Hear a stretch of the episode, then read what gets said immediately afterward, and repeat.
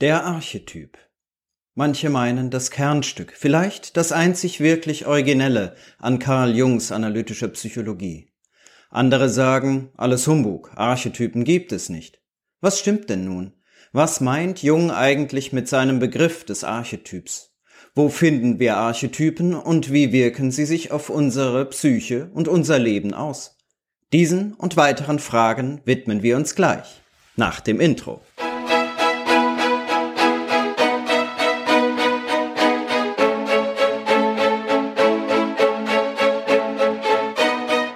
Der Archetyp.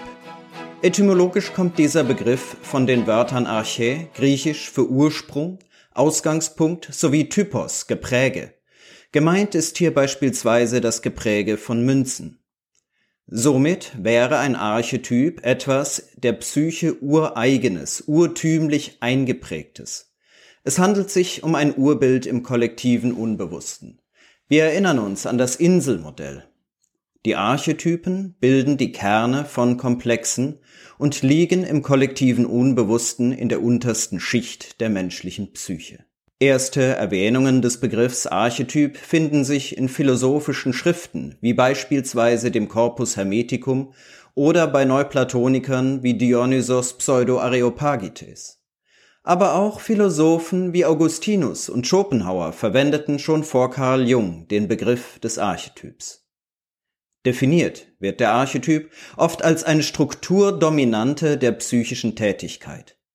Heute spricht man unter anderem auch von Archetypen als evolutionär erworbenen universalen Bereitschafts- und Reaktionssystemen des menschlichen Organismus, inklusive der Psyche versteht sich. Jung spricht auch von einer Menschenart des Menschen. Das bedeutet, dass Archetypen menschliche Universalia sind, Inhalte, die alle Menschen gleichermaßen teilen, wenn auch der Struktur nach, nicht unbedingt den unbewussten Inhalten nach. Der Archetyp ist nicht loszukoppeln von der Idee, dass es einen Bereich des Unbewussten gibt, den alle Menschen gleichermaßen miteinander teilen, das kollektive Unbewusste. Gerade die Hypothese eines kollektiven Unbewussten, an das das Individuum angeschlossen sei, führte allerdings zum Bruch mit Freud, für den das Unbewusste nur als persönliches Unbewusstes vorstellbar war. Dies beinhaltete die Hypothese, dass alles Unbewusste verdrängtes Unbewusstes sein musste, also zu irgendeinem Zeitpunkt in der Entwicklung einmal bewusst gewesen war. Dies ist ein sehr wichtiger Punkt. Jung ließ mit dem kollektiven Unbewussten nämlich die Hypothese gelten, dass einem Menschen Inhalte bewusst werden konnten, die ihm selbst vorher nie bewusst gewesen waren, die er gar nicht verdrängt hatte. Archetypisches Material also. Carl Jung schreibt, unser Leben ist dasselbe, wie es seit Ewigkeiten war. Es ist jedenfalls in unserem Sinne nichts Vergängliches, denn dieselben physiologischen und psychologischen Prozesse, wie sie dem Menschen seit Hunderttausenden von Jahren eigneten, dauern noch immer an und geben dem innern Gefühl tiefste Ahnung einer ewigen Kontinuität des Lebendigen.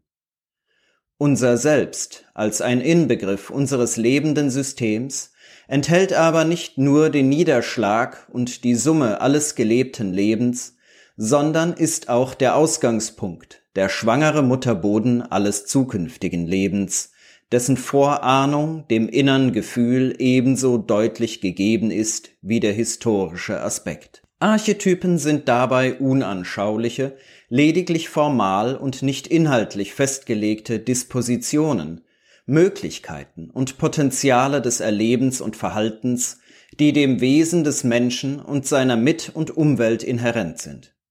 Carl Jung verglich den Archetyp mit dem Achsensystem eines Kristalls.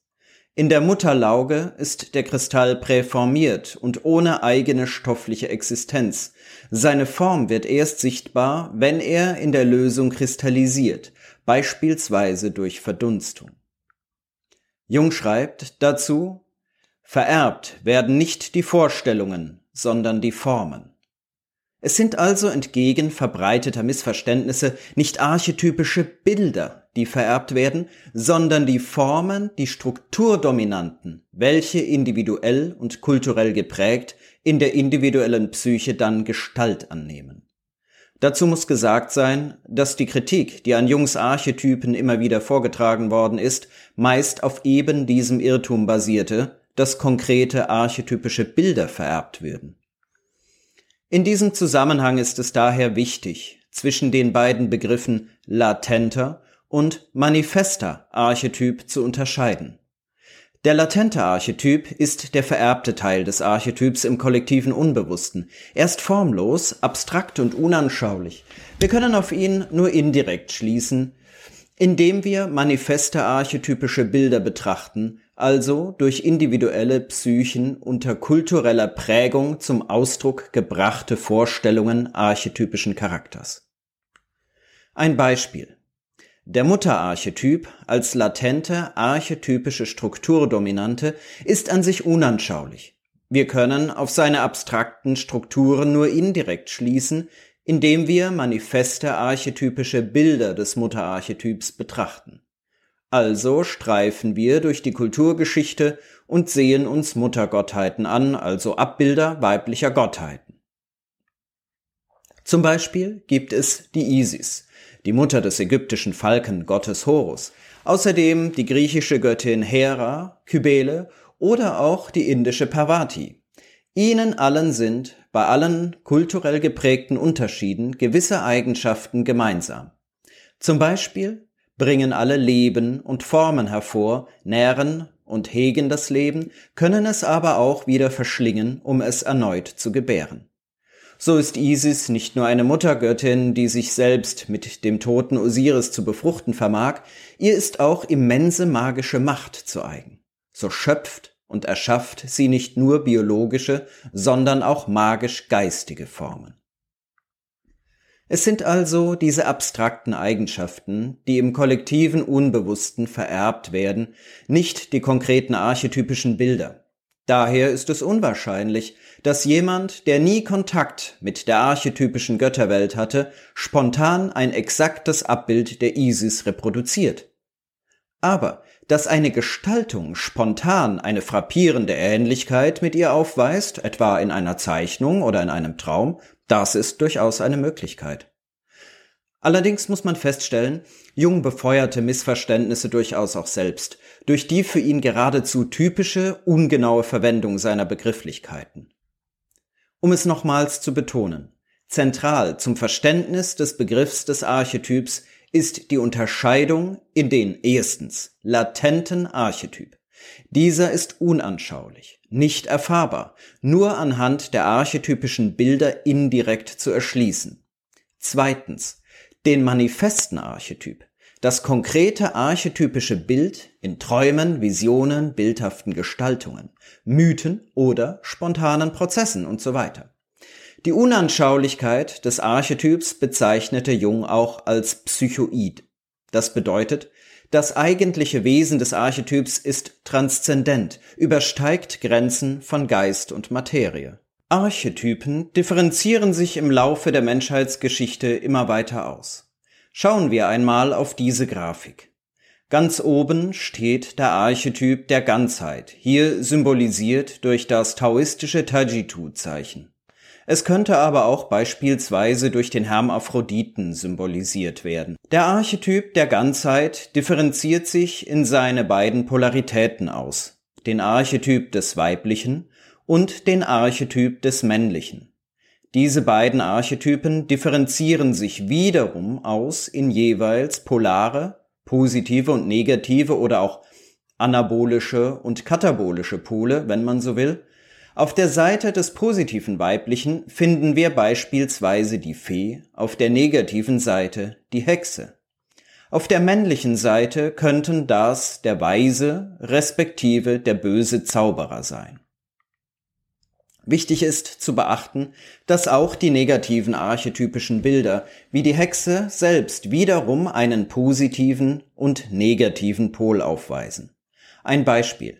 Die Baba Yaga im russischen Märchen ist eine ziemlich rundum böse Hexe. negativer Archetyp des Weiblichen oder auch negativer Mutterarchetyp also. Sie hat aber auch einen positiven Pol, der sich bei ihr in ihrer Funktion als Initiatrix verkörpert. So kann es durchaus sein, dass sie dem Helden des Märchens bei aller Gefährlichkeit hilfreich zur Seite steht, wenn er sie richtig zu nehmen weiß. Wir merken uns, Archetypen sind immer bipolar. Dabei sollten wir die hilfreiche Unterscheidung zwischen Polarität und Dualismus im Kopf behalten. Während im Dualismus die Polaritäten einander ausschließen, voneinander abgespalten und unvereinbar sind, ist in der Polarität eine Vereinigung und zugleich Ausdifferenzierung der Pole möglich. Sie sind miteinander verbunden. Ähnlich wie bei einem Magneten bilden die Pole die Extreme eines archetypischen Feldes, das gewissermaßen den Bedeutungshorizont des Archetyps bildet. Das archetypische Feld ist wiederum mit Bedeutung angereichert und gegliedert in Form assoziierter Symbole, die es bilden. Das Symbol enthält aber nicht nur Information in Form von Bedeutung und Sinnkonstruktion, sondern es ist Energieträger der Psyche.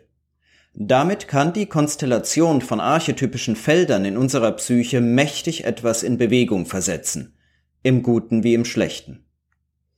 Da Archetypen auch als ein assoziiertes Symbolfeld verstanden werden können, beinhalten sie auch immer den uns vom Symbol her bekannten Bedeutungsüberschuss.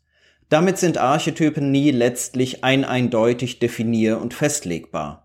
Dies hat weitreichende Konsequenzen, da die Hypothese des Archetyps so schwer empirisch zu erforschen ist und in der Praxis recht fuzzy daherkommt. Auch dies hat Jung vielfältige Kritik eingetragen. Die Fuzziness verstärkt sich dadurch, dass manifeste archetypische Bilder auch noch Anteil an verschiedenen latenten archetypischen Feldern haben können. Da diese sich außerdem immer wieder neu bebildern im Laufe der Geschichte, könnte man sehr gut von altem Wein in neuen Schläuchen sprechen. Bekannte Archetypen sind beispielsweise die große Mutter, der große Vater, der Schatten, der Heldenarchetyp, aber auch der Schurke, Anima und Animus oder Archetypen wie Hexe, Königin, Geliebte und so weiter. Es gibt aber auch abstraktere Archetypen wie den Archetypus des Selbst, den Archetyp des Gottesbildes, den Archetyp der Conjunctio oder der Unio Mystica. Wofür lohnt es sich überhaupt, sich für Archetypen und ihre Wirkfelder zu interessieren? Sind sie denn real? Jung hätte sicher kryptisch geantwortet, sie seien wirklich, eben weil sie wirken, und das ist durchaus ein Argument für die Beschäftigung mit ihnen. Denn als allgemein menschliche Phänomene wirken sich Archetypen in allen Lebensbereichen aus. Sie sind Motivatoren für unser Erleben und Verhalten, für Träume, Fantasien und die aus ihnen hervorgehenden Handlungen, zum Guten wie zum Schlechten. Archetypische Ideen können uns regelrecht von sich besessen machen und zu schrecklichen Verbrechen gegen die Menschlichkeit führen. Archetypen strukturieren unsere stärksten Impulse, nicht zuletzt unsere Triebe. Sie wirken sich in Feldern aus, wie zum Beispiel in Religion, Wissenschaft, Ethik, Philosophie, Kunst und Kultur und so weiter und so weiter. Jung schreibt, unsere persönliche Psychologie ist wie eine dünne Haut, ein leichtes Kräuseln auf der Oberfläche des Ozeans der kollektiven Psychologie. Der machtvolle Faktor, der Faktor, der unser Leben verändert und der Geschichte macht, ist die kollektive Psychologie, und die kollektive Psychologie bewegt sich nach Gesetzen, die von denen unseres Bewusstseins von Grund auf verschieden sind. Die Archetypen sind die großen, entscheidenden Mächte, sie bringen die echten Ereignisse hervor und nicht unser persönlicher Intellekt.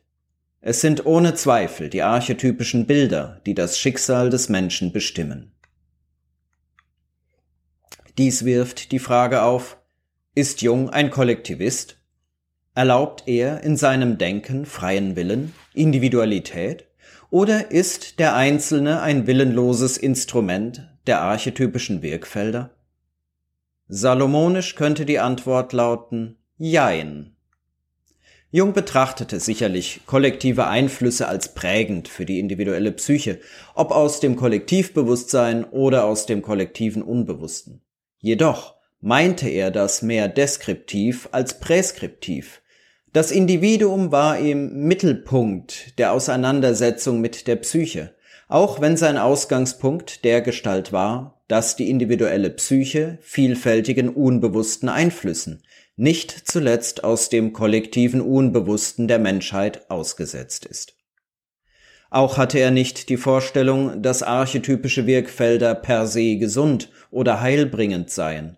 Er war misstrauisch gegenüber dem in seiner Wahrnehmung immensen Einfluss, den konstellierte archetypische Kräfte auf die Psyche entfalten konnten. Er beschrieb die Gefahr, die von Archetypen ausgehen konnte, als Inflationierung des Ichs mit dem Archetyp. Da die Konstellation von Archetypen in der Psyche immer mit einem Gefühl des Numinosen, des Ergriffenseins einhergeht, kann es passieren, dass das Ich mit den universellen Qualitäten des Archetyps gänzlich ausgefüllt wird. Es beginnt, sich mit dem Archetypen zu verwechseln, von ihm aufgebläht, eben inflationiert zu werden. Das kann weitreichende Konsequenzen für die psychische Balance haben. Eine Auswirkung davon nannten die griechischen Philosophen Hybris, Anmaßung, Selbstüberschätzung und wussten, auf Hybris folgt Nemesis, wörtlich Zuteilung, also ausgleichende Gerechtigkeit, die meist mit der Vernichtung des von Hybris erfassten Individuums endete. Ein bekanntes Beispiel ist vielleicht der Werdegang der Sannyasin-Bewegung unter Osho, der meines Erachtens aufgrund der vielen idealisierenden Projektionen eine Inflationierung mit dem Archetyp des alten Weisen erlitt. Der Niedergang der Sekte in Oregon zu einem mehr oder minder offen faschistischen System legt aus meiner Sicht deutlich Zeugnis ab von den destruktiven Folgen von Inflationierungen. Aber auch im Kleinen führt eine Inflationierung dazu, dass das Ich sich in seinen Möglichkeiten überschätzt seine Bedürftigkeit an Beziehungen zu anderen Menschen unterschätzt und im Allgemeinen nicht mehr adäquat an die Realität angepasst ist. Aus eigener Erfahrung betonte Carl Jung daher immer die aktive Auseinandersetzung des Ichs mit den archetypischen Bildern, etwa in der aktiven Imagination, einer Form ungeführter, freier imaginativer Tätigkeit, alleine oder unter Begleitung des Therapeuten. Zur aktiven Imagination mehr in einem späteren Jungbit. Für Archetypen gilt in Jungs Verständnis übrigens auch die kompensatorische Funktion des Unbewussten. Wenn archetypische Wirkfelder lange aus dem Bewusstsein individuell oder auch kollektiv verdrängt werden, laden sie sich hoch auf und entwickeln dann eine unwiderstehliche Faszination. Sie verführen dann noch leichter zur Inflationierung und Identifikation mit ihnen. Carl Jung sprach in Analogie zur Medizin von einer regelrechten Möglichkeit der Infektion mit dem Archetypen. Jung schreibt dazu, die gigantischen Katastrophen, die uns bedrohen, sind keine Elementarereignisse physischer oder biologischer Natur, sondern psychische Ereignisse. Uns bedrohen in schreckenerregendem Maße Kriege und Revolutionen, die nichts anderes sind als psychische Epidemien. Jederzeit können einige Millionen Menschen von einem Wahn befallen werden, und dann haben wir wieder einen Weltkrieg oder verheerende Revolution. Aus meiner Sicht lässt sich an dieser Stelle ein tiefenpsychologisches Verständnis für die Anbetung destruktiver Gottheiten und ihrer Mächte ableiten. Die Anbetung hält die gefährlichen Wirkfelder des Archetyps im Bewusstsein und erlaubt damit, dass diese nicht so leicht und unkontrollierbar aus dem kollektiven Unbewussten hervorbrechen. Im tibetischen Buddhismus beispielsweise wurden manche destruktiven Archetypen und unerleuchteten rohen Naturkräfte der Legende nach von mächtigen tantrischen Yogis gezähmt und zur Unterform der eidgebundenen Dharmapalas, zu Schützern der buddhistischen Lehre gemacht. Damit bekommt ihre rohe Kraft eine Funktion im Kosmos und ihre potenzielle Destruktivität wird durch Devotion und Praxis mit ihnen im Zaum gehalten und fruchtbar gemacht. Welche Bedeutung haben Archetypen nun für die Ganzwerdung der Psyche in der analytischen Psychotherapie nach Carl Jung? Die Bedeutung wird von vielen Jungschen Analytikern als tiefgreifend betrachtet. Carl Jung beschrieb das Wesen der Neurose als wesentlich durch eine Entfernung des Menschen von seinen archetypischen Wurzeln charakterisiert. Damit verliere der Mensch die lebendige Beziehung zum Unbewussten und damit auch die Möglichkeit einer gesunden Selbstregulation, die er als vom menschlichen Selbst ausgehend betrachtete. Jung stellte mit dem Archetypenkonzept das Leiden des Individuums in einen universalen Zusammenhang. Dies wirkt dem mit der Neurose einhergehenden Gefühl entgegen, mit seinem Leiden vom Rest der Menschheit abgetrennt zu sein. So kann sich das Individuum auch in seinem Leiden von der Gesamtheit der Menschheit gehalten fühlen. In der aktiven und bewussten Auseinandersetzung mit archetypischen Wirkfeldern wird eine Verbindung mit dem symbolischen Lebensstrom angeknüpft. Der Mensch muss im Verständnis Karl Jungs erfahren, was ihn trägt, wenn er sich nicht mehr tragen kann.